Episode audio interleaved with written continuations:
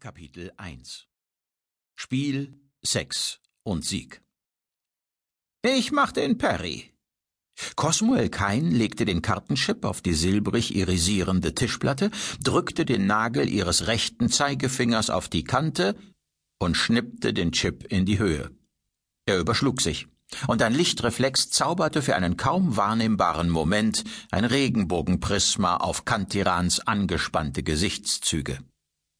Der Chip fiel auf die Zahlenseite. Stardust!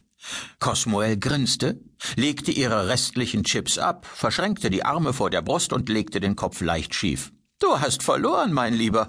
Schon wieder. Kantirans Spielkarten klimperten auf den Tisch. Dann trommelten seine Fingerspitzen ein Staccato. Cosmoels schlanke Finger legten sich auf seine Hand. Nochmal? fragte sie. Wie oft haben wir jetzt schon Gobi gespielt? Offensichtlich nicht oft genug.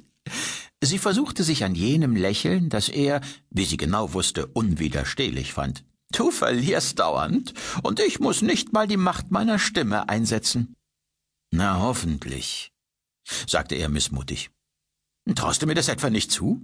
Ich brauche meine speziellen Fähigkeiten nicht einzusetzen, um dich zu besiegen, aber soll ich dir etwas sagen? Es stört mich nicht, dass du ein schlechter Spieler bist. Du hast andere Qualitäten. Wichtigere. Sie verstärkte den Druck ihrer Hand, fühlte die Ader auf seinem Handrücken pulsieren. Sie lehnte sich im Stuhl zurück und drückte die Schultern durch. Worüber denkst du nach? Zündor, sagte er. Und äh, die Zukunft der Friedensfahrer beendete sie den Satz gleichzeitig mit ihm. Sie zog ihre Hand zurück, stellte einen Chip auf und stieß ihn an, dass er rasend schnell rotierte. Die Ränder verwischten, er wirkte wie eine Kugel aus flirrendem Licht. Du wirst keine Antwort finden. Genauso wenig wie die tausendmal, die du in den letzten zehn Tagen darüber nachgedacht hast. Der Schatten der Negasphäre liegt über allem und er verhindert, dass wir etwas sehen können.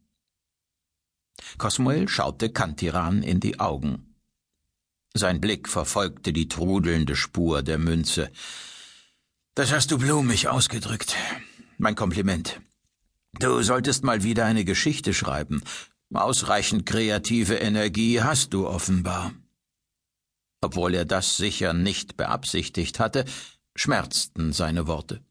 Cosmuel hatte seit ihrem Aufbruch von Hangai mehr als einmal versucht, wieder zu schreiben so wie früher. Doch seit sie Kantiran getroffen hatte und schließlich zur Friedensfahrerin geworden war, hatte sie offenbar so viel in der Realität erlebt, dass ihre Fantasie einfach streikte. Sie fand keine Worte mehr, egal wie oft sie es versuchte. Gefühlte tausend erste Sätze hatte sie immer wieder umgeschrieben und schließlich verworfen. Gobi war deshalb für sie momentan mehr als nur ein Spiel, sondern diente auch der Ablenkung.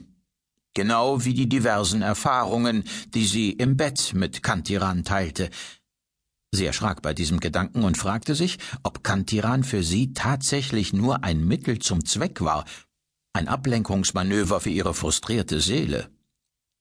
Der Chip trudelte aus, kullerte auf der Platte und blieb schließlich liegen. Von seiner Oberseite schaute sie ein grimmig dreinblickender, doppelköpfiger Ivan Iwanowitsch Goratschin an. Der Mythos stand darunter. Mutantenchor Nummer drei. Einer der wertvollsten Chips. Im Spiel hätte sie sich über eine gewonnene Runde freuen können. Kantiran griff danach.